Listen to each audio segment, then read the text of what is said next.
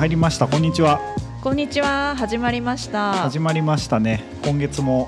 はい。月末になってしまいましたが2月のサーズデイ。そうですね。い。つものごとく配信しましょうか。はい。はい。寒いというか風も強いですね。そうですね。年度末というか2月、はい。3月は風も強くて気温の変化もそうですね。暖かいと思ったら空気が冷たくなってみたいな、お元気ででしたでしょうか？私はあまり気温のあの変化に体調影響されずに元気にしておりました素晴らしいはいあのー瀬戸内海というか瀬戸田っていうところに、はいはい、行ってきて、まあ、今日のゲストのトークもそれに関連してるんですけど、はいあのー海が穏やかで日も照っててはいなんかすごく良かったですね。のあ行ってらしたと。そうですね、はい。またなんかこう瀬戸内海尾道瀬戸田っていうところはまたこうちょっと気候も違ってはい。また良かったかななんて 思ってますね。あの以前ゲストで来ていただいた。そうですね、はい。矢崎智也さんと矢崎さんの話して、はい。で瀬戸田レモンマラソンマラソンの話をして今月あったということですね。そうですね。はい。後でゲストの会はあの瀬戸田レモンマラソンが終わった直後にどうだったかっていう話をはい。智也さんとしてるのでぜひあ聞いてもらえるといいですね。で、はい。あとはですね智也さんと話した後にえっと実際に走ったランナーの方々がいっぱいいるんですけど、はい。えっとゴールの直後に皆さんにいろんな感想を聞いたのではい。智也さんの話の後にそれを聞いていただいてレースの雰囲気を聞いてもらえると面白いだろうなと思います。はい私まだ伺ってないんですけれども、あの、はい配信でレース直後の あの生の声ですね。そうですね配信で初めて聞くというはい。感じですね。楽しみにしております。はい、なので前回出てくれたポッドキャストが前編でレースが始まる前だとするとはい。今回が実際にレースが終わってどうだったかっていう話をして、はい。でさらにランナーの人たちの実際の声も入ってるのではい。今回はちょっとライブ感あふれるというかリアリティあふれるあの回になってるんじゃないかなと思います。ですね。前回のあの。レモンマラソンにかける思いと合わせてまた聞いていただけるといいそうですねなとはいという感じですね。はい昨今のニュースは僕の方は瀬戸田の話はいなんですけどなんかありますか？季節的な話とか季節的なそうですね。寒いんですけどあの 私いつも食べ物の話になって恐縮なんですけど ちょっと春を感じる食べ物がそろそろ出てきてあの菜の花とかああいいですね。チヂミほうれん草とかいいですね。芽キャベツとかこの時期しかうん。味わえないお野菜が出てきていて、うんうん。まあ、そういったものであの、まあ普段引きこもりなのであのそういったもので季節を感じているというところですね。なるほど。食べ物と植物ではい。季節を感じて菜の花はどうやって食べるのが多いんですか？菜の花私はおひたしとかうん。が多いですね。おひたしが多くてあとはたまに浅漬けにしたりパスタに入れたりとか。ああじゃあいろいろ和洋問わずはい。食べられるわけですね。ちょっと苦味のあるところがあの、うん。すごい春野菜の好きなところなので。なるほど。はい。いいですね。じゃあ一旦今日のゲストに行く前にあと言っとくことあったっけな「ライク・ザ・ウィンド」か。あそうです。ニュースですよ。木星社のニュースを。そうですね「ライク・ザ・ウィンド」の2号目の制作がだいぶ進んできていていろんな方にまた書いていただいたり、はい。翻訳したりあのだいぶそうですね。写真を撮ったり、あのだいぶいろいろ進んだのであの一応予定通りはい。あの春というか4月に入った頃にお届けできるかなと思うのであまだ日の程具体では決まってはないですか？一応ねなんとなくあるんですけど、はい。一応ちょっとこう印刷の方とのやり取りとかその辺を踏まえてちょっと石橋を叩いて固まったらインスタグラムとかで言おうかなと。わかりました。じゃあはい。4月頭ということで。そうですね、まあ、4月入ってっていう感じで、まあ、春になって読んでいただいてはい。っていうそんな感じでうまくいけるかなと思います。はい楽しみにしておりますはい、ありがとうございます。じゃあ一回ゲストのはい矢崎智也さんの話と瀬戸田マラ瀬戸田レモンマラソンの様子を聞いてもらってはいその後半また戻ってまいりますね、戻ってまいりましょう。はいはい。今は海のほとりにおります。どこですかここは？瀬戸田ですねここが瀬戸田ですか瀬戸田ですね矢崎智也さんに来てもらってます。声枯れてますね。地声です。地声ですか？地声じゃないです。前回と違う声のような気もしますが気のせいかもしれません。別人のようで別人ではない。ちょっと今日はあの事情があっていっぱい声を出していたらこうなりましたになってしまったという。今日はどんな一日でしたか？今日はですねあの瀬戸田レモンマラソン。これが行われてうんえー、と本当にもう1時間ぐらい前に無事終了したところでございます。お疲れ様でした。お疲れ様でした。前回のポッドキャストで前編として瀬戸田わざわざ行こうというふうな話をしてくれて実際に瀬戸田レモンマラソンが今日は行われてその一日が終わったということですね。来ちゃった感じですね。そうですね。さあの声の枯れた矢崎智也さんがいたと。はい。すごいいっぱいいろんな人が走ってましたね。本当に どこから話したらいいのかわからないぐらいなんかうんいろんな面をはい、あの自分は見たしうん、え何を目的に来たかによってなんか見えてくる面も人によって違うんじゃないのかなっていうのを感じましたね。そうですね。キヨさんはどうでしたか？なんかいろんな人が走っててこの後にいろんな人のコメントを取ったのをこうざっと順番に皆さん聞いてもらうようにあのこの後に音声を流すんですけどあのかなり幅広い人がいっぱい走っててあの一様にみんな景色と天気が良くて楽しかったっていうのはすごく言ってましたね。だからやっぱりこうなんか楽しそうな顔をして話してくれたのでそれがやっぱ面白かったですね。撮ってたのはゴールした直後ですかねそうですねゴールした直後にこう皆さん待ち構えていろんな人のコメントを取って、まあ、初めてマラソン完走したよっていう人とか、まあ、かなりこう高齢なんだけども何十回もマラソン走ってて久々に走った人とか、まあ、若い方々とか、まあ、いろんな人が本当にいてあのやっぱりこう皆さんのゴールの仕方も様々であのすごく見てて楽しかったですねこっちも。一番みんなが感情が高ぶってる瞬間ですよね。そうですね本当にこう、まあ、トップ選手鬼塚さんとかねあの1位でゴールされた姿もかっこよくよよく見てたんですけどこうだんだんだんだん最後までずっとゴールのところにいるとみんなそれぞれあの練習してきた人してないなって見える人いろいろ だったんですけど、まあ、あの楽しそうでしたね。あの充実感にあふれてていいなって思いましたね。はい。天気も良かったですもんね。天気も良かったですね。ちょっともうギリギリまで どんな天気になるのか心配だったんですけど、うん。朝起きたらもううん。晴れてて、うん。僕たちねあのーまあ僕はもちろん運営なので今日は走るというよりも応援したりとか誘導したりだったんですけどまあそんな一日になるのは分かってたので、ね、朝一緒に早起きしてちょっとコースチェックというか、うん。下見1 0キロぐらい走ったんですけどその時はねまだ寒かったんですけどでもあこれは間違いなくいい一日になるぞ。そんな天気してましたからね。そうですね。朝早起きして走りましたよね。うん。前半のアップダウンを体感してみんなここを走るんだなと思いながら走った後にこう皆さんの充実した顔を見れてよかったですね。あの朝始まる前にあのトークセッションというか会場で、まあ、3 4 0分ぐらいですかね、うん。あの喋ったりもしつつ皆さんのレモン体操をするのを見てあの結構盛りだくさんですよね。丸一日。ん長いですね。ね。確かに。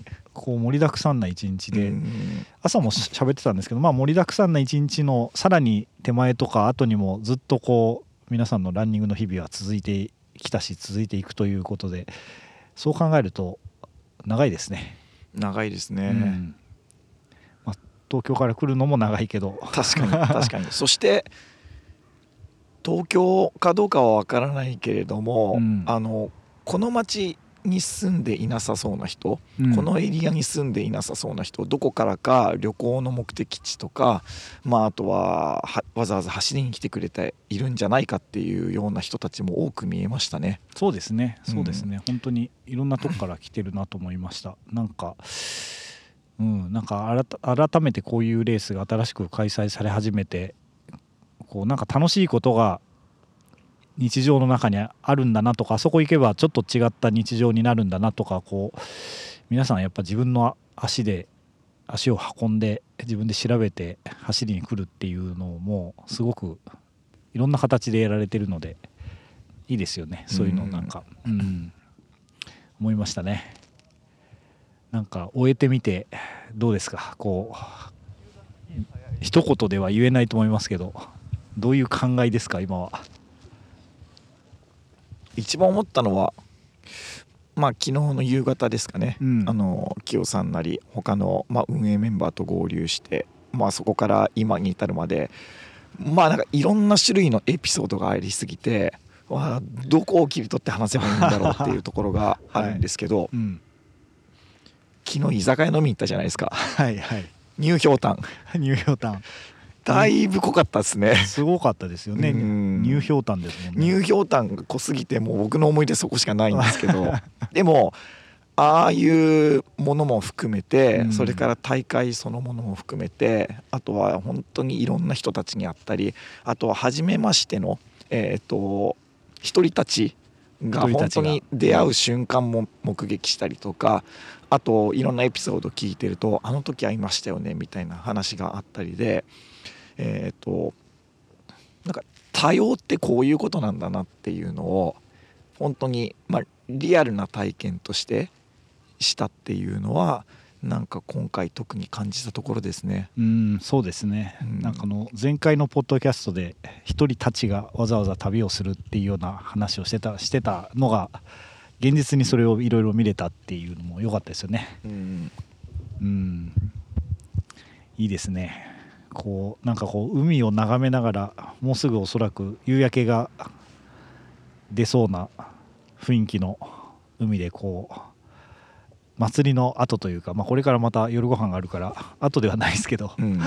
あのなんかいいですね。こう改めてもう一回その日というか、まあ、この昨日の夜のそのニューヒュニューヒョウタンでしたっけ、はい、ニューヒョウタンの思い出からもう一回味わい直してる感じですかね今はね。まさにそんな感じですはい。ね。何度も楽しいですね、ううんん。まあ、そうするとやっぱり時間ってずっと順番に進んでって過去から未来へ進んでいくっていうような風に思いがちなところもあるんですけど今みたいになんか時間とか記憶を行ったり来たりしてるとなんか実はそれってすごく何度も行ったり来たりできるものなんだなって今思いました記憶とかいろいろ遡ったり味わい直したりまた次に行ったりっていう確かにそうですね。実はそういう単線的な時間の流れというよりも、まあ、いろんな人との関わりとかの中でこう行ったり来たりしながら豊かな多様な時間を過ごすっていうのも一つあんのかなって今思いましたね。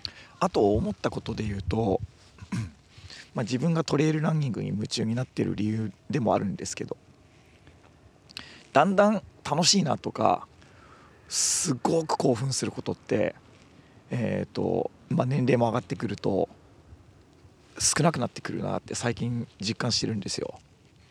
でまあそれは楽しいもちろん楽しいのはあるけどあこれ過去にもあったなとかそういう比較ができちゃったりとかあるんですけど本気でもう没入して山を走ってるとこういう瞬間は偶然にしかたどり着かないんだっていうことを、えー、と感じる確率がちょっと上がる気がするんですよね。うんでそれってうん分かんないけどやってみようっていう方向に舵を切っていかないと出会えないことなんじゃないかなとか、うん限界を超えた瞬間にしか 味わえないものなんじゃないかなと思うんですけどマラソン大会に関わるって、まあ、自分の中では本当に未知の領域でまあ当日うまくいくかどうかもわからないというかいろんな人たちのいろんな要素が集まって出来上がってるイベントで何がムードを良くするかもわからないし、えー、と何が逆にに、ね、心配になるかっていうのも蓋を開けてみないとやっぱりわからないあまあライブというか生き物だと思うんですけど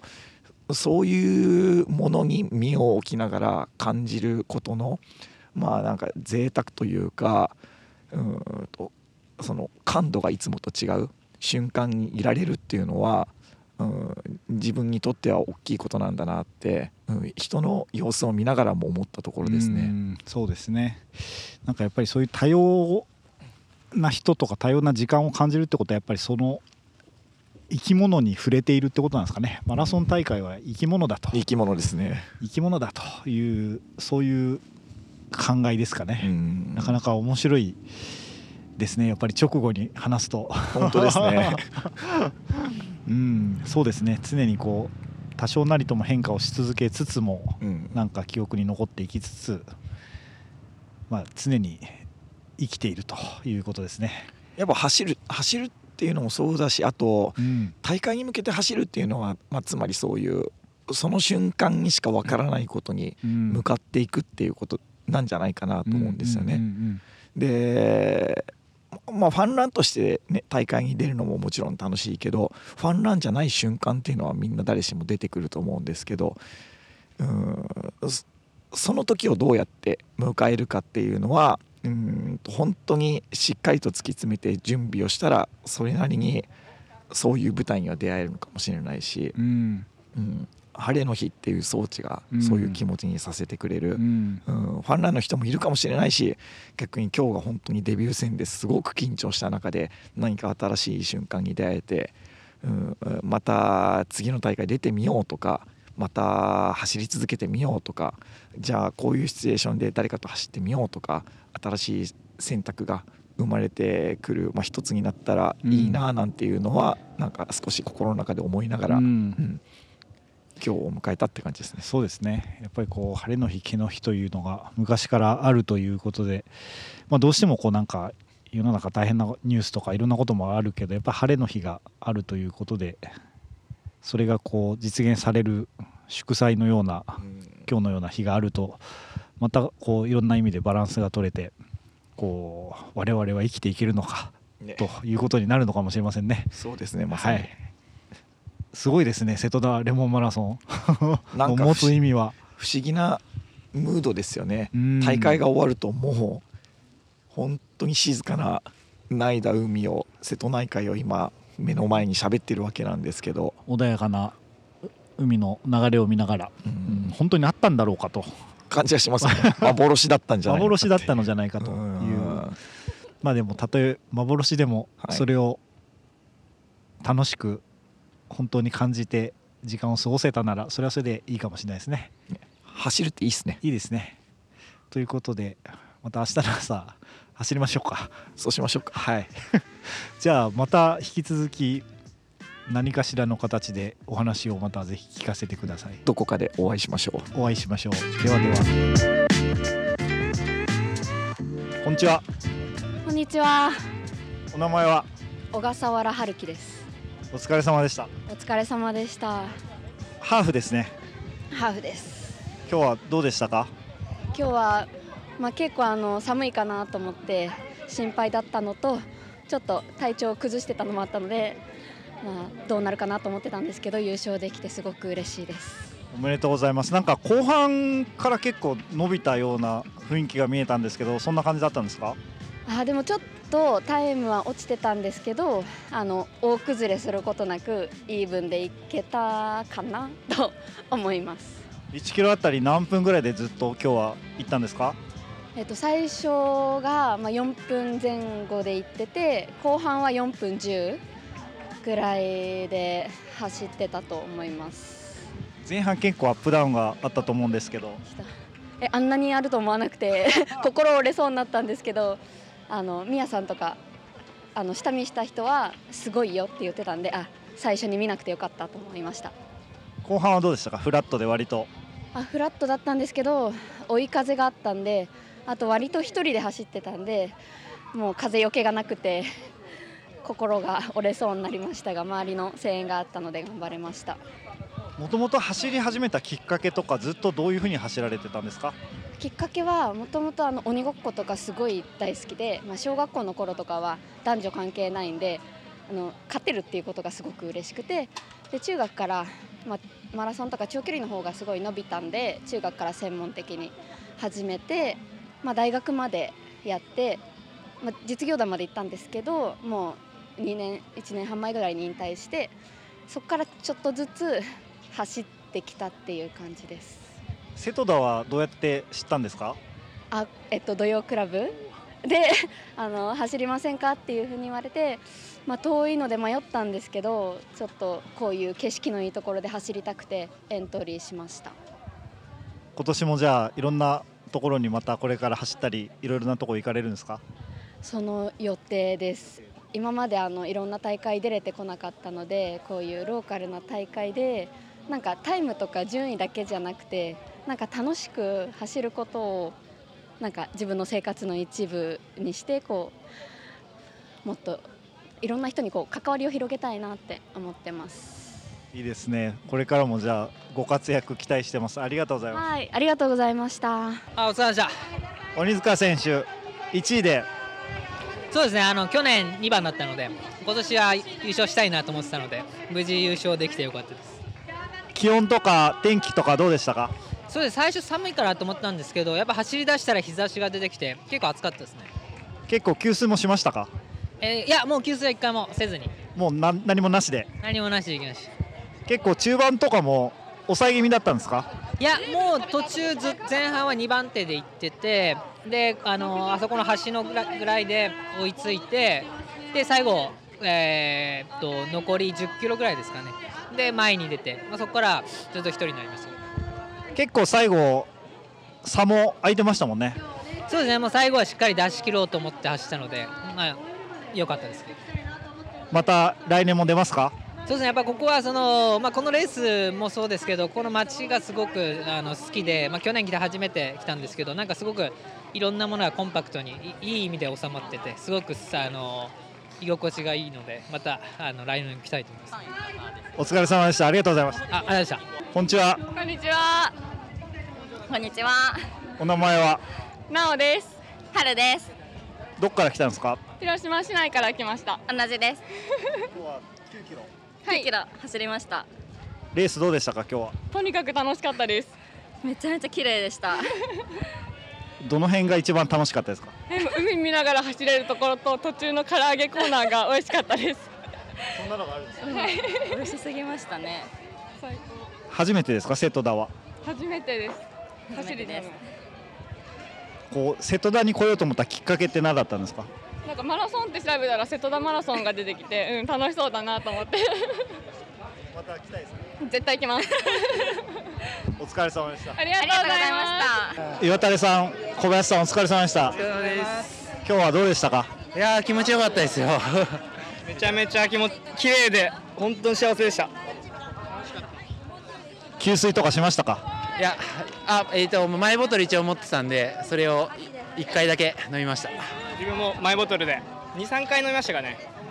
でもあのーこう立ち止まりがないから結構自分のペースで走れてよかったですね。前半後半あ2回目ですか岩垂さん？2回目ですねはい。1回目と比べてどうでしたか？いやあのコースがきついのを知ってたんで2回目の方がきつかったです。小林さん初めてですか？初めてです。だからきついきついって聞いてたんですけど前半はトレイルレースみたいな感じでしたね。コースのレイアウトが。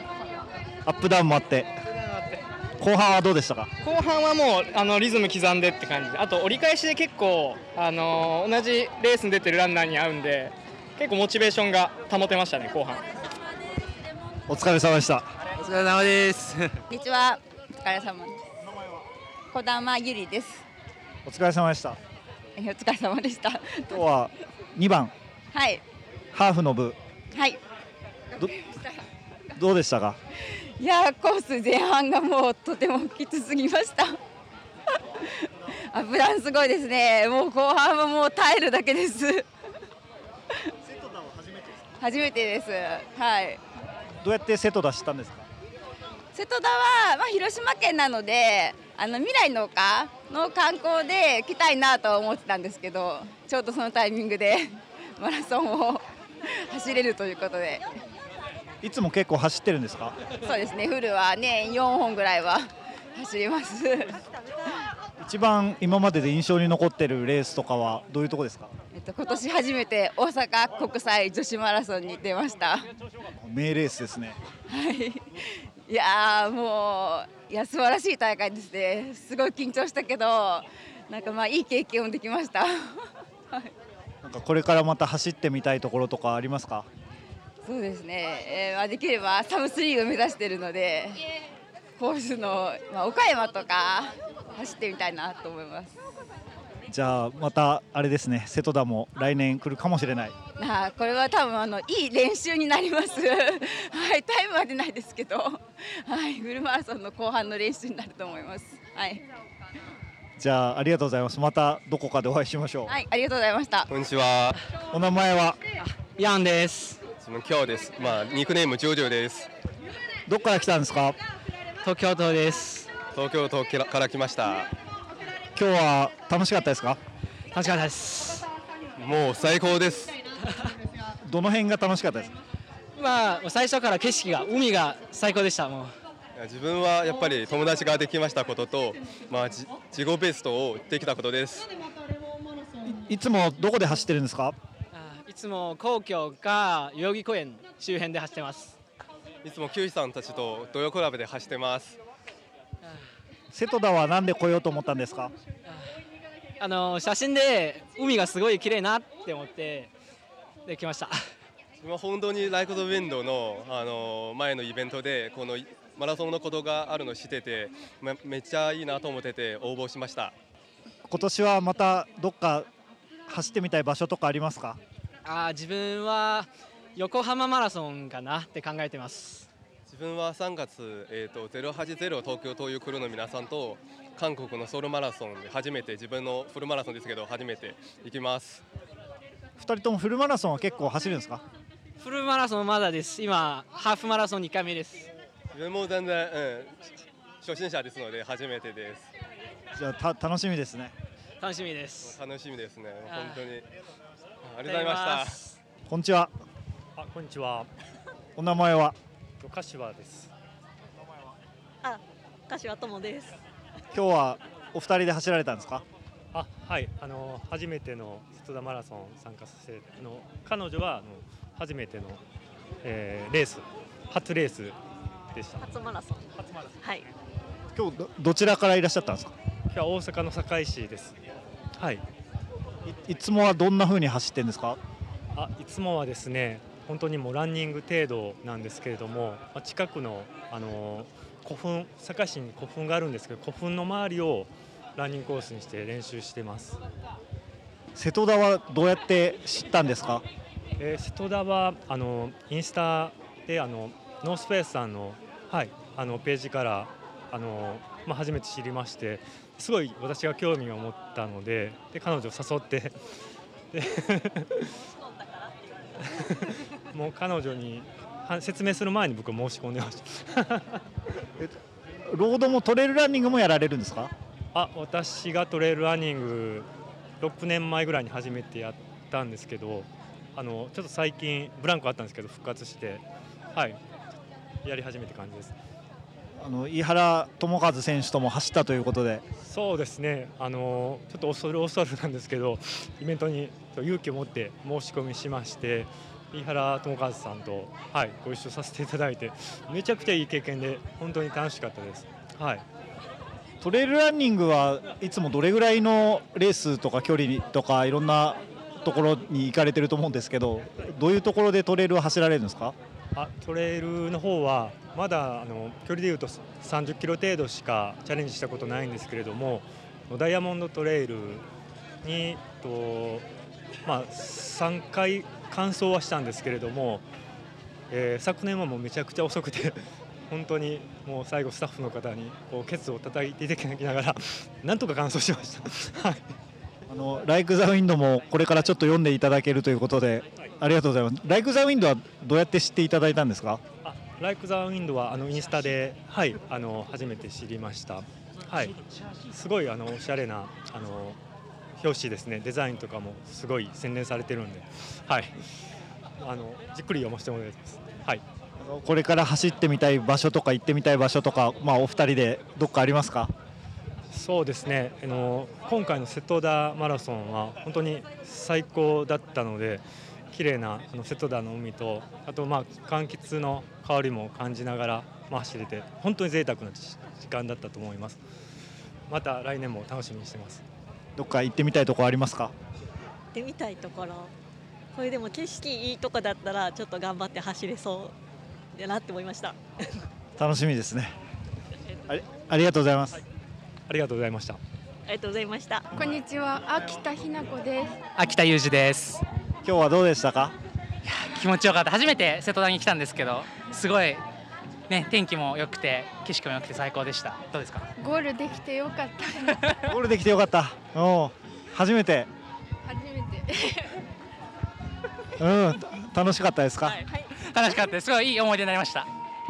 いつも二人で走ってるんですか？そうですね。はい。いつも走ってます。またどっかでじゃあ走りに二人で、来たいと思いますまた。ありがとうございます。ありがとうございます。あお疲れ様でした。あでもあの結構坂道最初多かったんですけどあのとても景色が気持ちよく素晴らしくて気持ちよかったよね。気持ちよかった。あの沿道の町の方たちが小さい子からおじいちゃんおばあちゃんまでみんな温かい笑顔を向けて応援してくれたのですごく温かい気持ちになりました何が一番美味しかったですか？美味しかったもの？え選べませんがえ唐揚げレモンジュースみかんジュースみレモンいなりあとレモンの焼き豚あと何食べたかな？あとはオレンジレモン。全部美味しかったです。今度はどこ走りたいですか？今度はなんか都内を 普通に走ろうかなと思い思いますがあとはまたまたこれ出たいね必ず来年開催されたらまた来ます。ありがとうございました。ありがとうございました。ありがとうございました。ありがとうございました。あきらさん、今日はいろんな人を撮ってどうでしたか？あ楽しかったですよ。去年と比べて太陽の光ももっと強かったし。かなり去年よりも人数も多いですもんね。そうですね。人もに応援する方も走る方も倍増でしたねすごくいろんな方がいて最後今ゴールデンアワーですね。最後の。あそうですね。 last minutes でみんな飛び込んできてる感じですね。ありがとうございます。ありがとうございました。おお疲れ様でした。はい疲れました。でも楽しめました。おお名前は？黒田です。黒田さん、今日は後方支援というはい。ものをこう胸につけて自転車に乗ってどういう役割だったんですか？あのーランナーの後方で例えば怪我とかトラブルに見舞われた人に声をかけてその走れるように戻してあげることとかあとは関門ですね。悲しいかな関門を切る仕事もしてました、はい、あと何分ですよ何キロですよいうのをお伝えして。そうですか。いつもは走られるんですか？自転車の方が多いですか？両方です。マラソンもフルマラソンも100キロマラソンもやりますし自転車もやります。両方やります。今日一番楽しかったことは何ですか？あのですねいろんな方とお話ができる機会があったんですが皆さん楽しまれてたのがそれが一番私もエネルギーもらえて楽しかったです。お疲れ様でした。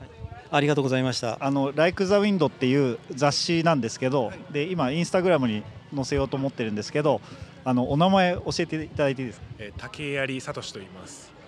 竹槍心です。カップルで。はい。走ったのは僕の方です。僕の方。ピザを今2枚持ってお昼ご飯食べて。今日どうでしたか？走ってみて。めちゃくちゃ気持ちよかったです。グルメも楽しみつつ、あの島民の人たちに応援してもらいながら、あの走れるランニングのあのマラソンの大会でなかなかないと思うので、それもすごく楽しかったです。楽しかったです。やりたくなったです。やりたくなるはい。普段はどういうふうに走られてるんですか？普段はえっとほとんどランあのマラソン大会とか参加したことがなくて、ちょっとこの瀬戸田レモンマラソンっていう大会きっかけにマラソンを始めてみました。一緒に走るんですか？あのベビーランを作ってくれたら 一緒に。楽しみですねじゃあ、ありがとうございます。はいこちらこそありがとうございます。ありがとうございます。えっと、村上誠一と言います。どちらから今日はいらっしゃったんですか？今日はね、福山から。はい。あのー、72になるんですけど、もうちょっと7年ぐらい走ってなくって、それまでは80回ぐらい。はい。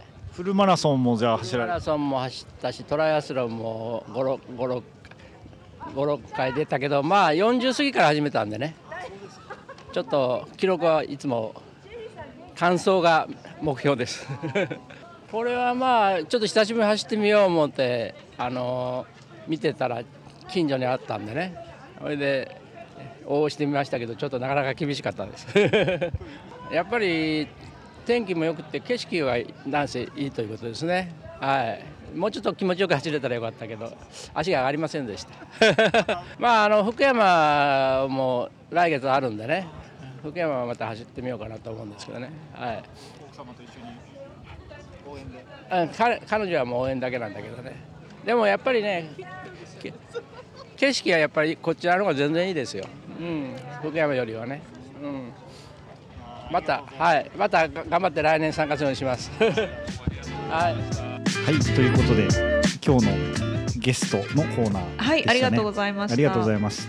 江崎智也さんとあと瀬戸田の走った皆さんの実際の声ということでなかなかあのゴール直後にコメントをしてもらってそれをいろんな方のコメントを配信するってあんまりないかなと思ったので。そうですね、あんまり聞いたことないというか、あんま触れることがないですよね。良かったかなと思います。で、あのすごく本当にすごくいろんな方がいて瀬戸田自体はもう本当にあの小さい島というとネガティブに聞こえなくはないんですけど、はい。すごくいいところでで本当に来てる方もあのいろんな幅広い人たちが走りに来てて、まあ、レモンもいっぱいになってるし、はい、あのコーヒーもあるし、はい。あのすごくいいところだなと思ったのでもうちょっとなんか1週間ぐらいはいたいなって思いましたね、はい、また来年はそんな感じでいけるといいなと、来年はもうちょっとゆっくりプランね、を。もうちょっとゆっくりじっくり本を読むとか。はい、あ、いいですね。うん。コーヒー飲みながらね。本読んで。そう。できるといいなと思っております。はい。はいじゃあ、まあ、あとインスタグラムにあのストーリーズ載っけたりいろいろあの載ってるのでまた写真とかもそっち側でまた見てもらえるといいですね。はい。うん、はいということで、えーっと次に行きましょうか次は最近見たもの読んだもの聞いたものはい。いろいろありそうですね。私はですね、うんえっ、と2月はですね、あのまずポール・ウェラーのライブに行きまして、まあそれはそれで本当にあのまあ大好きなアーティストなのですごくかっこよかったんですけど、もう一つ、うんうん。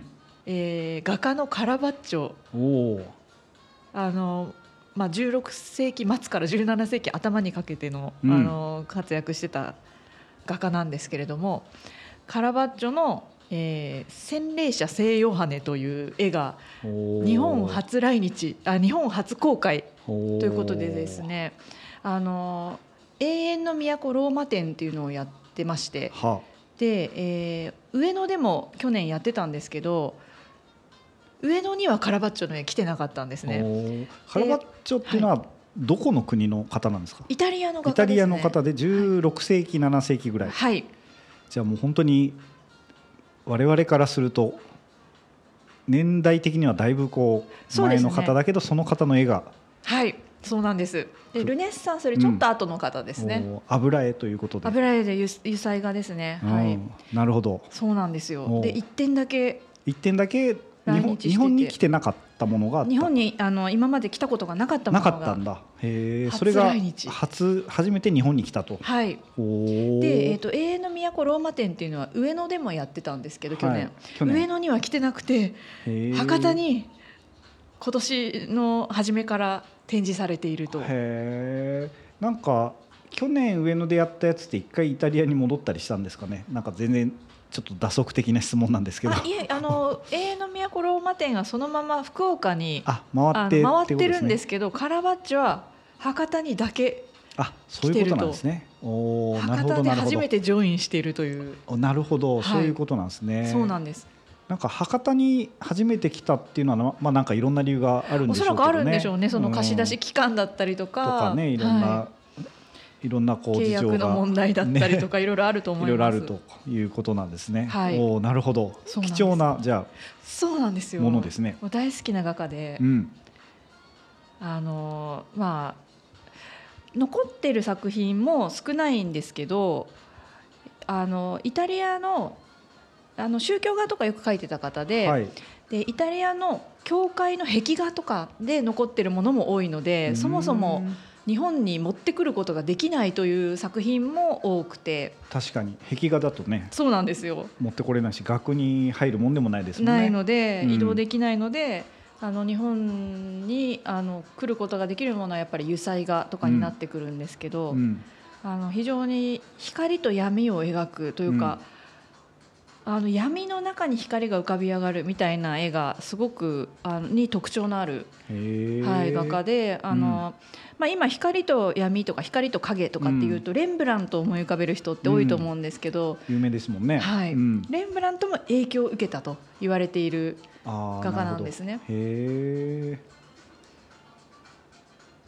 ミラノの生まれの方でミラノ近郊の生まれの方で,、うん。でまあ、その後ローマに出てうん。活躍されてたとうんいうことで、もう絵も天才的なんですけど、うん。まあ、人もあの強烈な破天荒な人生を送られた方で。うん。でまあ、天才画家と言われているだけあってあの常にパトロンには困らなくてお金には困ってなかったと言われてるんですけれども。まあある意味いいですよね。そういいんですけれども、まあ、かといって幸せな人生を送られたかというとちょっとどうなんだろうというところがありまして、うんうん。あのまあ、えー絵が、まあ、あの絵が常に売れるんですね。で売れたらしばらくそのお金で遊んで暮らすみたいな。なるほど。でアトリエにこもって絵描いてて売れたらしばらく遊んで暮らすみたいなことを繰り返してた方でで気性も激しかったらしく、うん。あの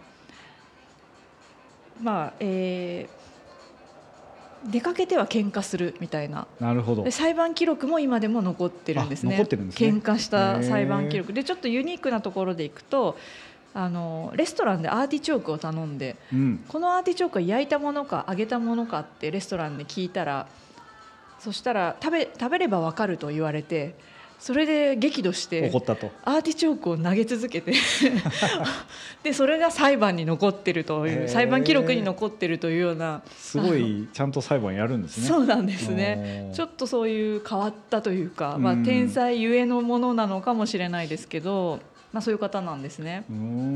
で、まあ、そういう性格が災いしたのかうん。ある時決闘をしまして決闘して。決闘した結果相手を殺してしまいあでもう指名手配されてあ。されて。逃げ続けるという、うんその後の人生は逃げ続けるなので最後何年かはもう逃げ続けたという方でなんか若くして最後は亡くなるそうなんです30代であのうん40手前で亡くなられていて、じゃあその最後の数年間はいろんなとこ逃げながら。逃げながらあの南下イタリアを南下していって、うんうん。で、まあ、その過程でも絵を描いて、うん。でもう自分の絵を持ちながら逃げていくんですけどもうそこでやっぱり、まあ、信心深いそういう性格の方であってもやっぱり信心深い方だったんだろうなと思うのがあの逃げながらその食材許しを請うような例えばマグダラのマリアみたいな絵とかを描き続けてそれを持ちながら逃げ続けるみたいな。ね。でその過程でも常にパトロンがいてかくまってもらったりとかしながら逃げ続けると。うん。で面白いのが南下していく逃げていくにあたってその得意な技術が南下していくんですね。ああなるほど。その彼ならではのそういう絵の技法というか。技法が南につ伝わっていくというへえやっぱそれだけ絵が本当に技術があってうまかったっていうことはじゃああるんですね。あるんですね。うん。だからカラバッチョっていう名前なんですけど、うん。あのカラバッチェスキっていうカラバッチョを模倣する人たちみたいな、あのまあ一団というかあのあ後になってカラバッチョの技術を取り入れた後進の画家たちがカラバッチェスキというふうに言われていてたくさんそういう影響も与えて後世に残しているわけですね。はい。うん。なんかそういうこうやっちゃったなって思いながらっていうのもまたねあの気にして続けながらこう最後描描き続けるっていうのもやっぱりなんかこうある意味人人らしいというか。そうなんですね。人間らしい、うん。あのもう、まあ、気性が荒くてあの厄介だけど。はい、あの絵にぶつけて天才的な絵を描きながら、うん。外に出ては喧嘩して、うん。やらかしては逃げ続けるみたいな。で許しを請い続けるみたいな。うん。なかなかこう複雑なものを持ってる人なんです。ね。そうなんです。だから身近にいたら嫌かもしれないですけど、あの歴史上の人物としては非常に魅力的な人で、でかつか描いてる絵がもう本当に素晴らしいので。実際ご覧になってどうでしたか？いやあのまあ他の絵も今までたくさん来日しては見続けてるんですけれどもやっぱり光と闇というところの描き方というところうん。と、あと写実的な絵を描いている人なのへで、ーまあ、常にモデルを立ててそのモデルを見ながら描いてたと言われていて今回はモデルは弟子だったと言われてるんですけども、うん。あのやっぱり闇の中に浮かび上がる西洋羽みたいな絵だったので。かちょっとそういうこう闇も光もでもその中にこう何か何かこう一筋のよすがとなるようなものが見えるような気がする絵絵っていうことなんですかね。はい、うん。まあ、西洋羽なのであのあんまり食材の意味はなかったような時代に描かれた絵なんですけど、うん。そうなんです。へえなるほど。もう本人もだからそういう人生だったっていうのもなんか影響してるのかもしれないですよね。そうですね。うん。なんか面白いですね。そのさっき最初の方におっしゃってましたけどこう教会の壁画っていうものと、いまあ、いわゆる今日本で見られるようにまだ残ってるそのいわゆる絵としてこう額に入ったはい絵っていうのってまたこうちょっとだいぶ毛色が違いそうですよね。その額とかそういう風なものがあるからいい面悪い面あるとは思うんですけどこうその絵が資本家に買われていってうんっていうようなところで多分まあ売り物だったっていうような話だと思うんですけど、逆に言うとそういう仕組みがあったから今にも残ってるっていうようななんかちょっとそういうなんか仕組みがどうだったんだろうって考えると面白そうだなってあの絵の本質とは別のとこですけどねそうですね。あのやっぱり思いましたけどね。うん常にその注文が絶えなかったと言われているので、うんまあいろんな注文を受けてうん描いていたんだろうなというところですうね。んだ多分技術とかい生き方も含めてものすごくこう天才的な人だったんだろうけど、はい。いわゆる職業画家としてすごくまあプロフェッショナルですよね。はい。プロでプロの画家っていうことでっていうそういう側面もあるとするとかなりこうその人物像がいろんな深いですねいろんな面でね。そうなんですよ。で、うんあのまあ宗教画が多いって申し上げたんですけれども、風俗画と言われるあの庶民の日常みたいなものを描いた絵も多くて、うんあ多く多いというかまあ少し残っていて、うんもうそれがあの詐欺師の絵だったり、占い師の絵だったり、歯を抜かれる男の絵だったりとか、それもそれでいつのとても面時代にもやっ白いです。ぱいるんですねそういうはいね、人がね。そうなんです。うんはい、そういうあの日常も当時のあこういうことがあったんだなっていうことが垣間見えるような、なるほど。はい、いろいろとやっぱり多方面で面白いですね。あのなんかいつの時代も変わるような変わらないようなそうですねそういうのを知れるっていうのはそういう絵を見て今未だに分かるっていうのはなかなか興味深いことですね。そうですね今今もそういうこう画家の方が多分ねたくさんいらっしゃったりするかもしれないですね。そうですねあの今はそう思ってないけども、数百年後に私たちと同時代のに生きた画家とか、えうんアーティストがあの人とんでもない人だったみたいなことで言われていたりするのかなと思うとね、ありそう楽しいですねね。。はい、うんなんかそういう時代を超えてずっと残るものっていうのはなかなかいろんな意味で面白いですね。はい、はいそれを感じた博多行きでした。博多行き、はい、ラーメンは食べてラーメンも食べあました。か？はい、よかった お疲れ様でした、はい。ちなみにえっといつまでやってるんですか、えっ、と展覧会3月10日あぐらいまでやってたと思います。うんまだもうちょっとあるんですねまああとわずかですね。あとわずか、はい。うんあの見たい方は急いで博多へという。そうですねはい。はいまたなんかいい絵も他にもまた今年もどっかでね見れるといいですねまた出会いたいですうね。んわかりましたなんか今日はいろいろとマラソンから油絵の話から ね。次一応本の話しましょうかはい、最近読んだ本。そうですね最近読んだ本で結構いくつかいろいろと読んでるんですけどさっきポール・ウェラーってちょっとおっしゃってたんですけど、音楽つながりでちょっといいなって思うことがあったので、はい。ちょっとご紹介をしますね。はいでえっとですね南博さんっていうジャズピアニストの方がいて、はい。えっと、もしかしたらちらっと名前をポッドキャストで言ったことがあるかもしれないんですけど、はい。えっとまあ、ジャズのピアニストですねで、えっと、その方が、まあ、基本ピアニストなので音楽を仕事にされてる方で、はい。えっと本当にいいあのピアノを弾くんですけど、えっとその方が本を出してるんですね、はい。でエッセイというか文章がすごく面白くて、あの最初ホームページとかのブログに書いててはい。その文章がすごく良かったから、まあ、本になったっていうのが一言で言うと、まあ、そういう本なんですけど「はい。えっと、発見と黒鍵の間に」っていうタイトル、まあ、ピアノのあの白いはい。鍵盤黒い鍵盤の間にっていうタイトルの本で、まあ、去年え去年かな、えっと、映画にもどうやらなったらしいんですけどちょっとそれ見てないんですけどはい。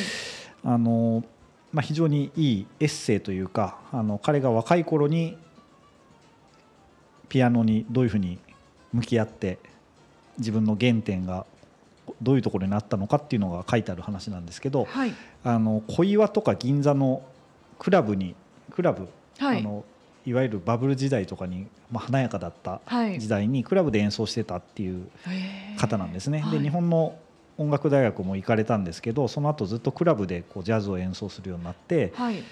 えっとまあ、そこから話が始まるんですけど、で最終的にあのアメリカの、えっと、バークリーですかね音楽、えっと、ボストンの、はい。に、えっと、そこの銀座で稼いだお金を懐に入れてはいで本格アメリカに行くっていう。アメリカで学ばれたと、っていうところまでがこう描かれた一番こう青春時代の。あー楽しそう、はい。お楽しそうというかあの 読むのが楽しそうですね。すごく本人は。そうすごくね読みやすくって、あのアーティストとかピアニスト、まあ、特にジャズの方がどういうふうな成り立ちを東京でしてたのかっていうような話とか、まあ、その当時のあの銀座の様子とかっていうのがもうものすごくよくわかる。深いですね。うん、あのすごくい面白いエッセイで、まあ、すぐ読めるんですけど、はい。あのテキストのボリュームはすごく多いんですけどね、うん。あのすごくあってで、えっと、これがすごくあの良かったので、えっと、2作目3作目って本を出されてるんですね。はい。で2作目はアメリカに行ってる間の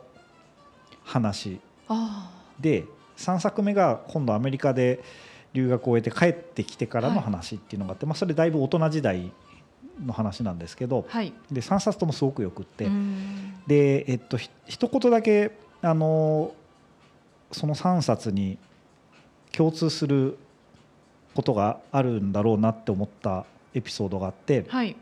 あのまあ、いろんな時代をこう時間を過ごされてる方なので、まあ、いいこと悪いこといっぱいあると。ではい。ピアニストだからすごくこう耳がいいというか音にすごく反応する方で,、でえっと、東京とか、まあ、日本で聞こえる音っていうのがもうすごくこうあまりこう良くなくてこううるうあのうるさくてガシャガシャした音ばっかりで美しい音がないとはい。いうふうにこう書かれてる文章があるんですね。はい。で、えっと、もっと言うとこう世の中って大変なこととか多いし、まあ、サラリーマンでこう粛々とこうきちんとこうきちんとっていうと語弊ありますね。あのお仕事されてる方でもないのでいろいろこう、ミュージシャンっていうとまた世間からあのちょっと斜めに見られたりとかいろんなことがあるんですけど、はい。あのそんな中でこう世の中って楽しいもんじゃないなっていう感覚をすごいお持ちになったことがあると。はい。でその中でも自分にとってやっぱり好きなことって変わらなくて音楽しかなくて、はい。まあ、自分にとってはすごく美しいものっていうのを生み出すことによって、まあ、そういう世の中がどうであってもあのやってこれたんだっていうような、まあ、ことを繰り返しいろんな形で書かれてるんですけど、それがすごくよくてでまあいろいろこう人によってはとか時期によっては大変な時間を過ごさないといけないことって誰しもがおそらくあると思うんですけど、はい。あのそういう時に例えば音楽だったりとかさっきのカラバッチョの絵だったりとか、はい。まあ、その人にとってはそれがあることによってあの何かしらこううまくバランスが取れるとか、まあ、やってられるとか、はい。そういうことがきっとあるとすると、まあ、この南博さんっていう方にとってはそのピアノとかジャズピアノっていうのがすごくやっぱり大きな意味を持つんだろうなっていうのをあのジャズピアノに詳しくなくてもものすごく楽しく読める本なのでああのそれはすごく面白いなと思います。ですごく専門的な話も少しは書いてあるんですけどどっちかというと誰が読んでも面白いっていう、うん。その文章がすごくてあの大体こうランニングとか僕もランニングの話とかするとえらいマニアックな話にすぐなっちゃったりするんですけど、はい。あの誰が聞いてもジャズピアノのことがよくわかるし、まあ、彼が考えていることがよくわかるし、まあ、文章から音が聞こえてくるようなあのそんな風な素敵ですこう開かれた文章だなって思ってそれがすごくいいなって思いましたね。はい。あの3冊ともまだ手に入ると思うんですけどこの発見と国見の間にがおそらく一番文庫本にもなってたりするので、はい。小学館ですね。えっと、手に入ると思います。で2作目3作目はもしかしたらちょっと絶版になってて古本じゃないと手に入らないかもしれないんですけど、あのはい探すと必ずどっかで見つかるはず。であとはあの菊池成吉さんとか、はい。えっと綾戸千恵さんとか、はい。えっと結構そういう方々とすごくコラボレーションしてたりするのでもしかしたらあの名前は知らなくてもピアノの音は聞いたことがある人がいるかもしれないですね。はい。うん、っていうのが最近読んだものなんだけど聞いたって言ってもいいかもしれないものっていう感じですね。であともうちょっともう一個だけ面白い話があって、はい。後書きが文庫本の後ろにあの南博さんが自分で書いてる後書きがあるんですけど、はい。でえっと菊池成吉さんとかあのいつもありがとうっていうような文章を当然書かれてるんですけど、はいあのこのこういう自分の文章っていうのを、えっと、興味を持ってくれなかったらこのストーリーっていうのがこう文字になって本になることはなかっただろうっていうようなことが書いてあるんですね。で、はいこその文章誰が発見したかっていうと若林圭さんがって書いてあって、はい。これ国庁舎の若林さんかなと思って、はい。でジャズ音楽若林っていうとおそらく若林さんしかいないなと思って、はい。あのさっき聞いてみたんですけど、はい。そしたらあのそうだよって言ってました。あの去年一緒にトークイベントもされてた、ね。あの若林さんですよね。そうですね去年の4月にガレアーノの本ではい。中山のスタヤ書店でトークセッションやったりあと「ライク・ザ・ウィンド」にもねそうですよね。はい。あのうん。書いていただいてましたね。一番最後にこう締めのコラムとして「あるかもしれないコミュニティ」っていうタイトルのあのコラムを書いてくれてるまあその若林さんですね。はい。が実はここにも登場してたっていう。全然知らなかったんですけどあの素敵な文章発掘されて、発掘されてますね。はい。さすが。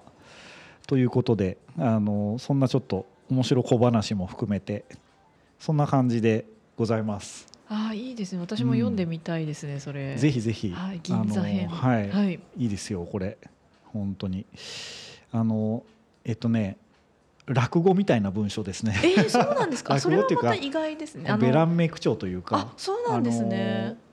言葉としてはもう本当江戸っ子のベランメイク調とジャズのすごくなんかかっこいい音のするような文章と、はい。あと喜び悲しみ銀座の様子あ小岩の様子も含めてこういろんな言葉がすごくうまく面白くブレンドされてるこう文章っていう感じなのでなんかすごく独特の面白い読みやすいですしね。ああでもでテンポよくテンポよく。読める感じで、うん。そういうところもちょっと落語みたいな。や本当ねそうですね、はい。あのすごく面白いあの本ですねこれは、はいベタ褒め。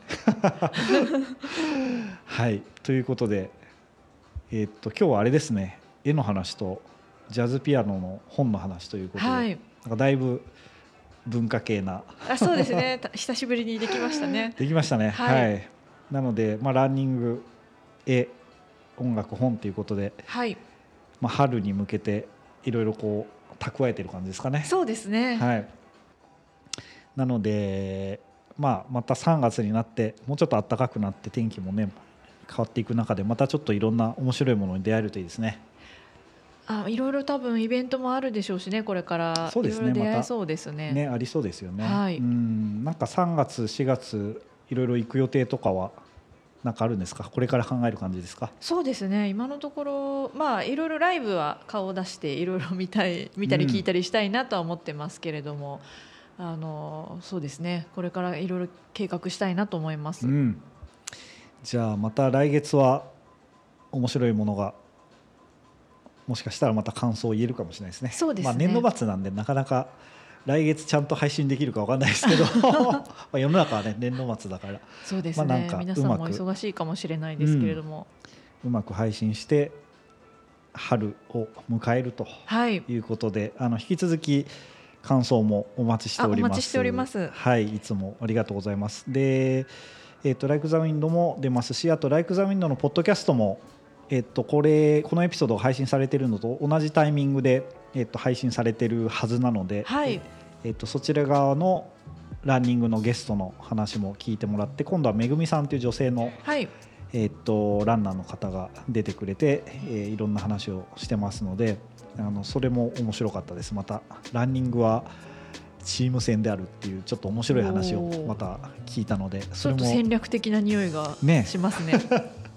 それも聞いていただいて、はい。あの楽しんでもらえればと思っております。はい。なので、えーっと引き続きインスタグラムとかメールとか、えーお手紙とか含めていつでもまた感想をお待ちしておりますのでよろしくお願いしますと。よろしくお願いします。はい、じゃあ最後になんか一言はいいですか？大丈夫ですか？はい、あのーまたあの、うん皆さんからも面白いものがあったらぜひあのねこういったもの見たよとか読んだよとかあればそうですねお聞きしたいですね。そうですね。あのーあそうだ。でフォトグラフィーシリーズですね。あのー Like the Wind のうん Like the Wind の山田明さんとやってるやつで、まあいろんな方の今順番にこう出してるんですけど、はい。えっと Like the Wind の紙面にもあの今度きちんと載せようかなとかいろんな展開を今考えてるので、はい。それもお楽しみにしていただいて、でそういえば本の話といえば。えっと、この間インスタグラムにアップロードした方のはるさんっていうはるちゃんじゃないまた別のランナーのはるさんっていう方がいて、はい。で彼女が、えっと、おまけってことでランニングについてこうコメントくれたんですけど、えっと、おまけで寺山修司の本の最近これ読みましたみたいなのを、はい。あのくれたりしたのでそれもちょっと一緒にコメントつけてアップロードしておきましたので。あ見ます。はい、なんかランニングに限らずこれ食べたよとか。そうですね。うん、またいつでも皆さんいろんな話を教えてくれるといいですね。はい。うん、ということではい。また来月ですかね。そうですね。また来月。お会いしましょうということで、はい。はい。ではまたお会いしましょう。